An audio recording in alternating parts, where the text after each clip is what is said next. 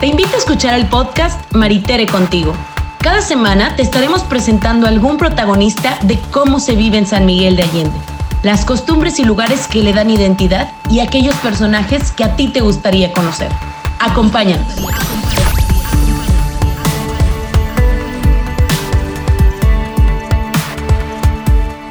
Hola, ¿qué tal todos y todas los que están ya atentos aquí a este podcast? Espero que todo vaya muy bien, que todos estén muy bien. Hace unos días, revisando los recuerdos en redes sociales, me encontré con algunas cosas que yo posteé, refiriéndome a las medidas de seguridad que en ese momento nos, nos sugerían, ¿no? Nos sugerían cuidarnos, usar cubrebocas, lavarnos constantemente las manos, toser y cubrirnos como, como Batman, ¿se acuerdan? Así como con el antebrazo. Todavía no nos advertían de lo peligroso y de lo contagioso que iba a estar todo esto, ¿eh? Y yo la verdad es que sí, no nos dijeron, no nos dieron mucha información al principio.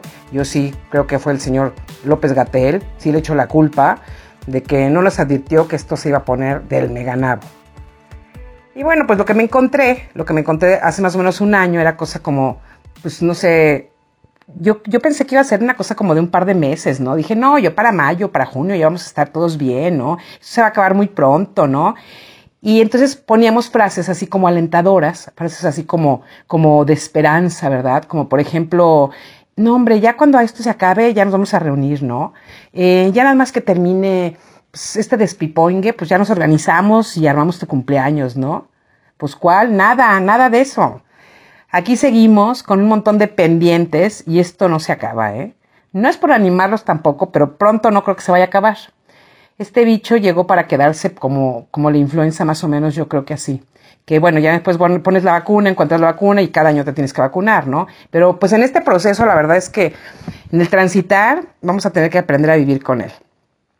Mientras tanto, pues le digo a usted que en esta cuarentena, en el resguardo que hemos tenido, yo creo que muchos hemos aprendido algo. Sí, habrá también gente que no habrá aprendido nada, ¿eh? que lo pasó como de noche pero yo creo que también vamos a buscar algunas reflexiones, algunas, algunas cosas que pueden haber cambiado en la vida, en, en la vida de los seres humanos, en el mundo entero y también a lo mejor que pueden haber cambiado nuestras vidas.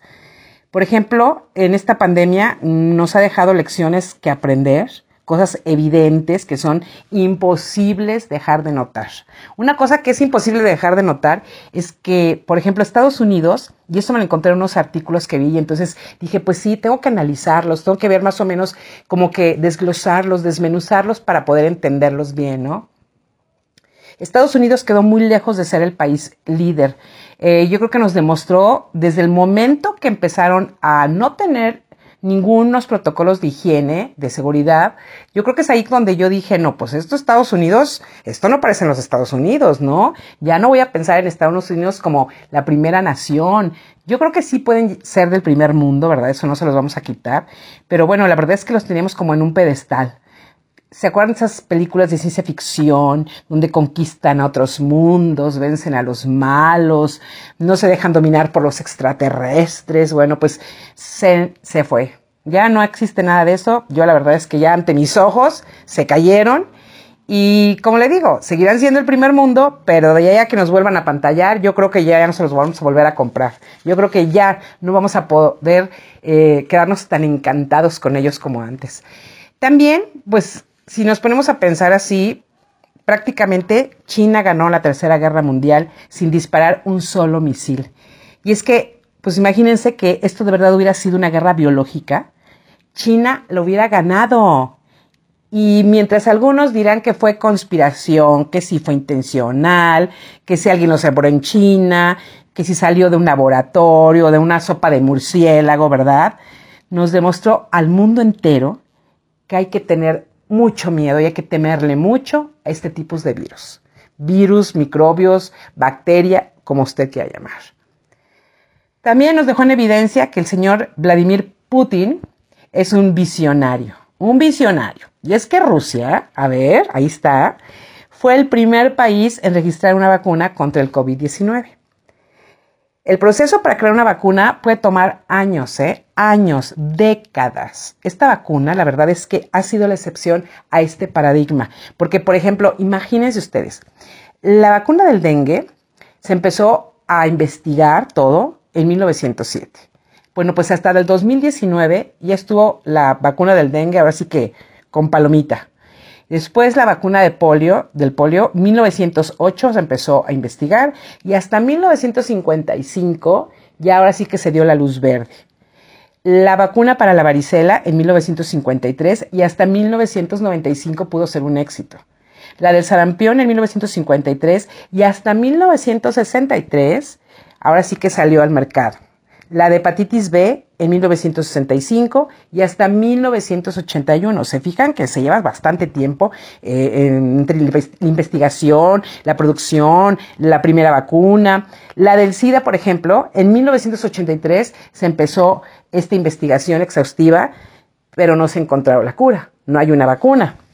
Si hay muchos medicamentos que regulan los malestares, eh, en fin, que, que son eh, medicamentos que han sido éxito también, pero una vacuna como tal no existe.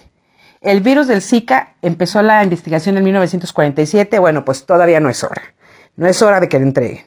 La de la malaria en 1880, la de la malaria, ¿eh? Y no se ha encontrado tampoco la vacuna adecuada. Y la de COVID se empezó a investigar en el 2019 y para el 2020 ya estaba la vacuna. Así es que como podemos ver, ¿verdad? Creo que los rusos, pues ahí sí que triunfaron, crearon su propia vacuna, la Sputnik 5. Se aprobó en agosto y empezó ya a aplicarse en el mes de diciembre. ¿eh? No se tardaron casi nada. En evidencia también quedó claro que el personal de salud pues vale oro hasta, yo creo que hasta algunos futbolistas de fútbol soccer o de fútbol americano, en fútbol soccer pues no se me imagino como Ronaldinho, como Ronaldo, de esos que hasta, bueno, aseguran sus piernas, cuestan millones de euros. En el, en el fútbol americano me acuerdo muy bien que hay un tal Russell Wilson, es un quarterback y jugador de la NFL, él ostenta el título de mejor pagado del año, con un contrato de no nada más ni nada menos de 35 millones de dólares al año, unos 3 millones de dólares al mes. A la semana serían unos 750 mil dólares. Y pues mejor no le sigo ya con las divisiones y subdivisiones y las restas y las sumas, porque me voy a sentir muy miserable. No me quiero bajonear, ni quiero bajonear a nadie. Y bueno, pues se imaginan ustedes, se imaginan un médico particular que gane eso. Yo creo que en este país no hay yo creo que no hay ningún país, ¿no? O sea, está muy loco, ¿no? Está muy loca la, la, comparación de los, de los sueldos o de los, no sé, de cómo, cómo cotizamos a alguien, de cómo le damos su justo valor, ¿no? Y bueno, pues yo, yo, espero que después de todo esto se tenga mayor consideración con el sector salud y no anden bajándole los recursos al sector salud, esos gobiernos pichicateros no lo anden haciendo, por favor, porque se ve muy mal. En educación, en salud, la verdad es que no pueden hacer eso. También yo creo que quedó en evidencia para todos que el petróleo pues no vale nada, ¿eh? No vale nada. El valor realmente yo creo que el petróleo se lo hemos dado todos los seres humanos, ¿verdad? Se lo hemos dado todos los países. Se lo han dado cada uno de los países según es lo que, lo que, lo que, lo que tienen, ¿no? Eh, digo, mm, se lo damos nosotros el, el, valor, y lo digo en sentido figurado, porque quisiera yo tener un pozo de petróleo, pero hubo una caída tremenda en el consumo de hidrocarburos a nivel global y se derrumbó el precio. ¿Qué haces con tanto, con tanto petróleo si no hay quien te lo compre, digamos, no? Si nadie te lo compra, pues lo abaratas. Pero ese es un tema así como muy, pero muy profundo, es un tema como muy complejo. No voy a dar cantidades porque no las conozco y tampoco soy una sábelo todo. Pero sí, lo que me quedó claro es que eso me brincó mucho también en todas esas cuestiones de los cambios que hay después de todo este movimiento en la pandemia. La prevención. Eso de la prevención quedó en evidencia también que este país, México, apenas si conocemos la prevención. Y no todos, ¿eh? muy pocos conocemos la prevención. Y esto, hasta cuando hablamos de medicina preventiva, la gente no está pensando en, en, tener una mejor calidad de vida para poder tener después un mejor futuro o tener una, un eh, sistema eh, pues inmune pues bien protegido por si viene algún tipo de enfermedad. O sea, no prevenimos. Así, ahora sí que hasta que llegue ya. Hasta cuando hablamos de, de, de esta medicina preventiva, le digo a usted, pues ni pelamos, ¿eh? yo creo que no está como nuestra cultura, no está nuestro ADN. ¿eh? En cambio, algunos países de veras que hay que tener muy en cuenta, hay que tener, hay que aprenderles, hay que aprenderles y hay que fijarnos cómo lo hicieron. Por ejemplo, Japón fue uno de los países que la verdad es que muy la pasó, no muy bien, pero la pasó menos mal. Por ejemplo, este país nunca implementó la cuarentena. A ellos sus autoridades les dijeron, señores, sería bueno que todos se cuidaran con cubrebocas, que se quedaran en casa, hay, hay por ahí un virus que posiblemente va a poder llegar acá, así es que les damos un protocolo de higiene, no estaría mal que lo implementaran un par de meses. Y ellos solitos, ellos solitos obedecieron, ¿eh? Tuvieron una mínima tasa de mortandad, hubo un rebrote casi como, no sé, hace como dos o tres meses, donde fueron 360 casos, que fue lo máximo de contagio en aquel país.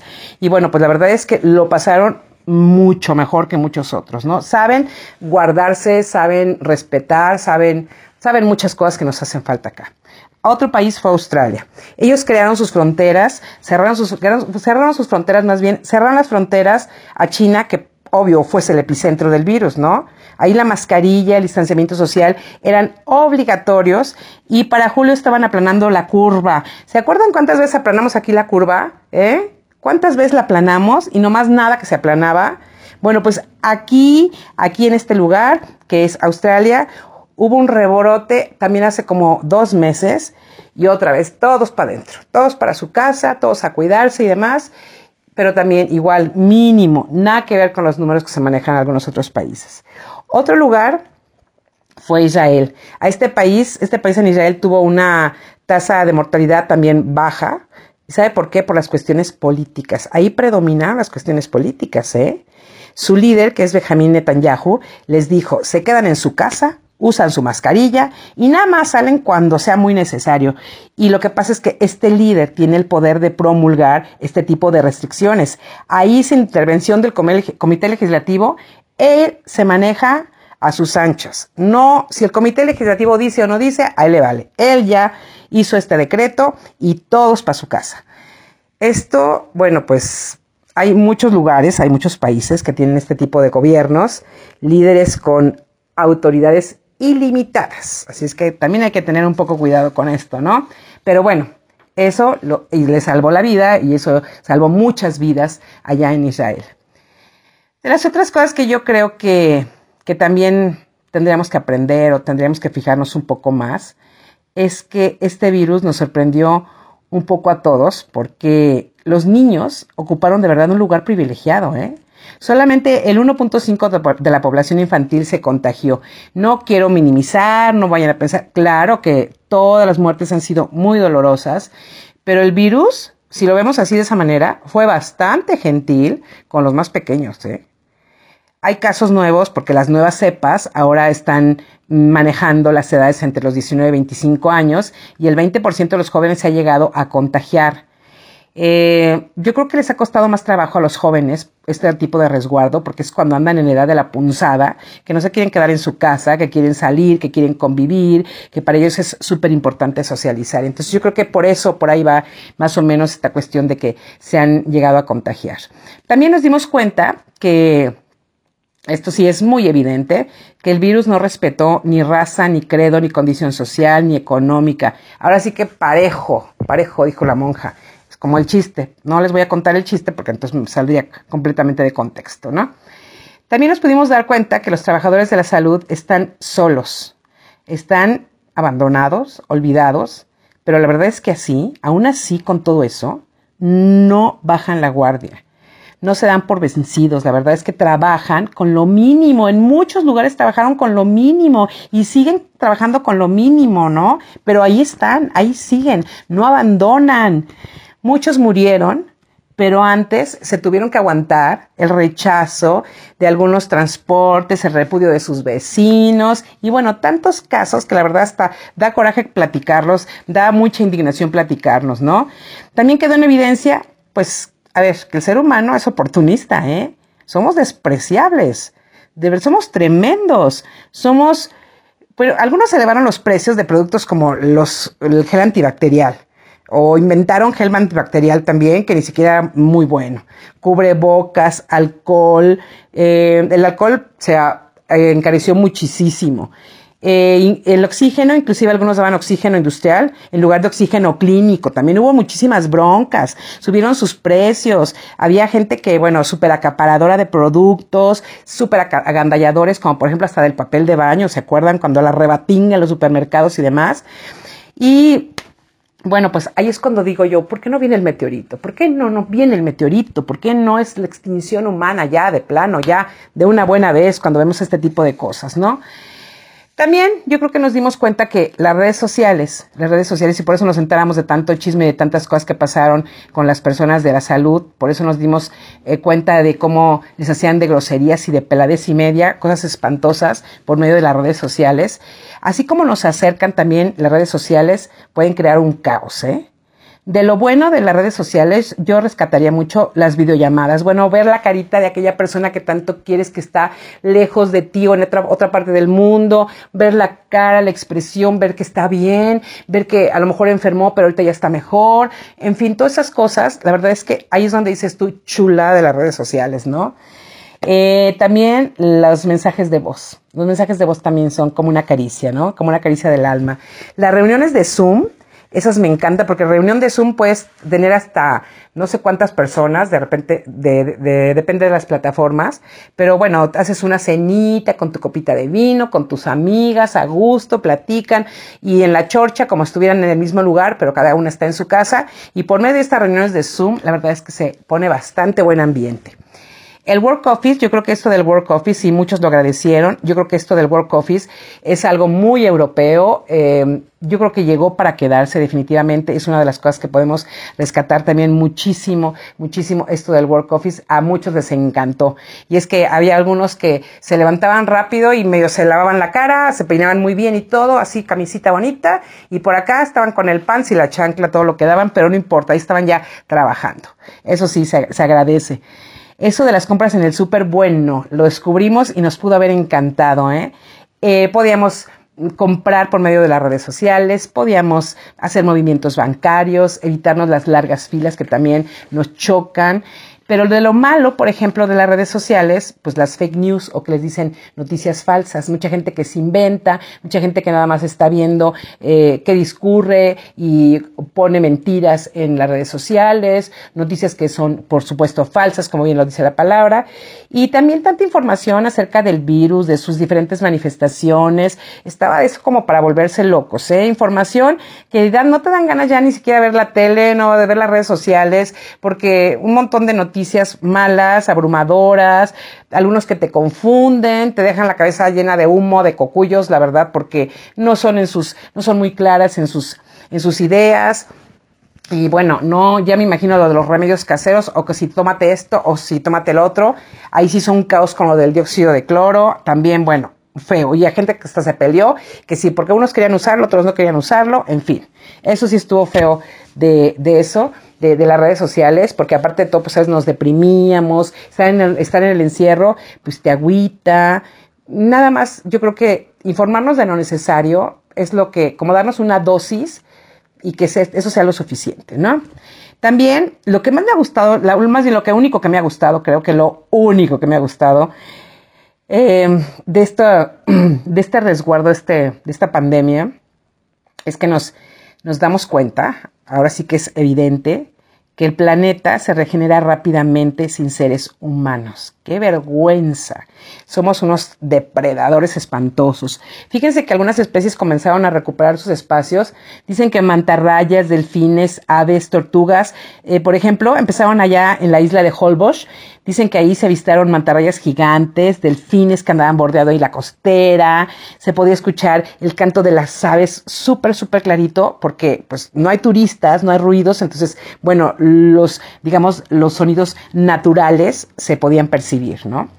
Dicen que en Japón los ciervos y los venados salieron a ocupar las calles de los parques, porque hay parques que son zonas protegidas, pero llegan los turistas, compran un poco de comida, entonces van después y alimentan a estos venaditos. Pues como estaban los parques cerrados, los venaditos salieron, salieron a las calles de Japón, ¿verdad? A buscar su alimento. Dicen que en Nueva Delhi, allá en la India, los monos y las vacas también invadieron las calles, las carreteras, aprovecharon para salir de sus escondites, ¿saben qué? Los jabalíes en Israel. En Israel dicen que hubo un fenómeno que los jabalíes andaban ahí paseando también y por supuesto que buscando, explorando y buscando comida.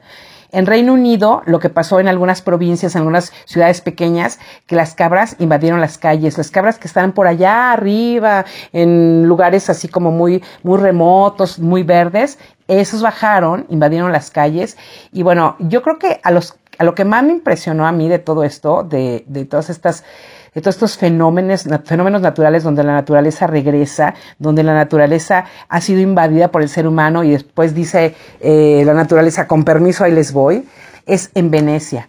Ahí yo me acuerdo que en Venecia alguna vez me dijo una amiga, es que Venecia de repente huele así como que, como feito, como caño, ¿no? Como que el agua se queda como estancada, ¿no? No sé, yo nunca he ido a Venecia, pero dice, pero he visto muchos videos, he visto algunos documentales, he visto algunas películas y dicen ahora que las aguas se tornaron cristalinas. No había cruceros, no había barcos, no había turistas, así es que hubo algunas especies de patos que hasta regresaron a Venecia después de mucho, mucho tiempo que se habían, que se habían ido y que entonces aquello era una cosa maravillosa. Bueno, que hasta medusas había ahí.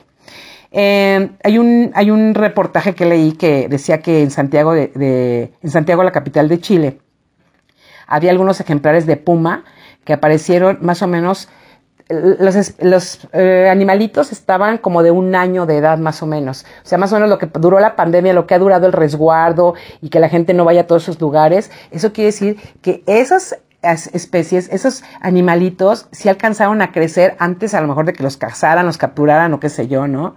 Eso la verdad es que es un plus. Así, a, mí esas cosas sí me pueden dar, me pueden dar gusto, porque dicen por ahí, me encontré algo que dice que toda la preservación renueva la creación. Toda la preservación renueva la creación. Me encantó esa frase es, así es como participamos. Reno, eh, preservamos una especie, preservamos un lugar, preservamos un, un, em, un, hábitat y entonces ahí es como estamos, como estamos nosotros participando con la creación. Ya saben, entonces la preservación renueva la creación. Ojalá que se quede con nosotros toda esta, este tipo de, de ideas, ¿no? Em, también, bueno, pues yo creo que todavía nos falta mucho que ver, ¿no? Estas cosas de los animales sí, como le decía usted, me gustan, pero todavía nos falta mucho que ver. Mi, intención aquí, pues, es hacer solamente un poco de conciencia. Somos un microorganismo en este universo tan complejo.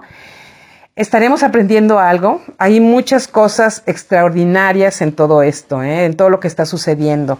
Creo que nos toca respetar, nos toca renovarnos como seres humanos, procurar un poco más al prójimo, ser empáticos, muchas situaciones, ¿eh? muchas situaciones. Si, si ustedes que están escuchando esto han aprendido algo de toda esta experiencia que para mí ha sido como apocalíptica, pues felicidades. Y si no han aprendido nada, pues también se vale, ¿no? Se vale que hayan pasado así, sin pena y sin gloria. Ojalá que no les haya pegado, pero yo creo que no podemos ser indiferentes, ¿eh? Yo creo que no podemos ser indiferentes. Así es que bueno, ahí los dejo con esa reflexión. Si quieren platicarme algo que les haya impactado, que les haya dejado alguna huella después de todo esto, pues ya saben que estamos en las redes sociales. Escúchenos. Les agradezco mucho. Escúchenos y nos encontraremos muy pronto. Gracias por escuchar este podcast. Cada semana tenemos nuevos episodios. No te los puedes perder.